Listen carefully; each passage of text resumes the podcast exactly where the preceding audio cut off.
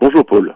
Le 29 novembre 1947, il y a 72 ans, était votée à l'Assemblée générale de l'ONU à New York la résolution 181, le plan de partage de la Palestine mandataire en trois entités avec la création d'un État arabe, de Jérusalem et d'un État juif.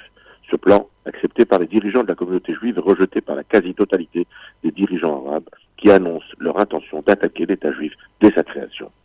Ce 29 novembre 1947, à peine deux ans après la Shoah, partout, les Juifs étaient réunis autour des quelques postes TSF afin d'écouter avec angoisse le vote qui se tenait à New York.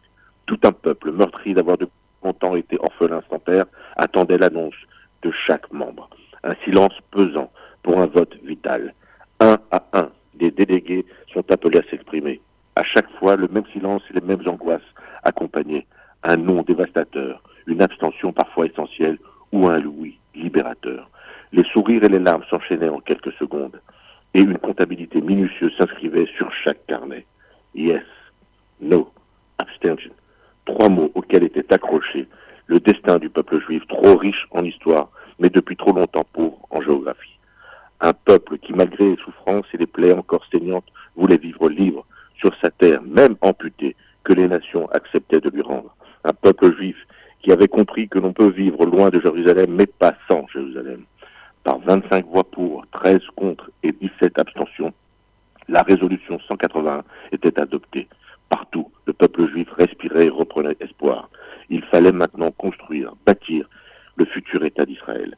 Six mois plus tard, après le départ des Britanniques, en mai 1948, David Ben Gurion, bien conscient de la situation réelle, décidait quand même de proclamer la naissance de l'État d'Israël. Partout, le peuple dansait, partout les cœurs se réjouissaient. Mais aux frontières de ce petit État, les bruits de bottes se faisaient entendre et la première guerre contre Israël par les dirigeants arabes. Depuis 72 ans, Israël a avancé malgré les haines et les conflits. Mais aujourd'hui, il est là, fort et seul garant de sa sécurité. Il recherche la paix avec grand espoir. Aujourd'hui, 72 ans après le vote, l'antisionisme est virulent. Les tentatives de délégitimation d'Israël sont fortes. L'ONU n'est plus que l'ombre de lui-même et s'est transformé en officine pro-palestinienne qui vote en permanence des résolutions condamnant Israël. Voterait-elle aujourd'hui la création de l'État d'Israël? J'en doute.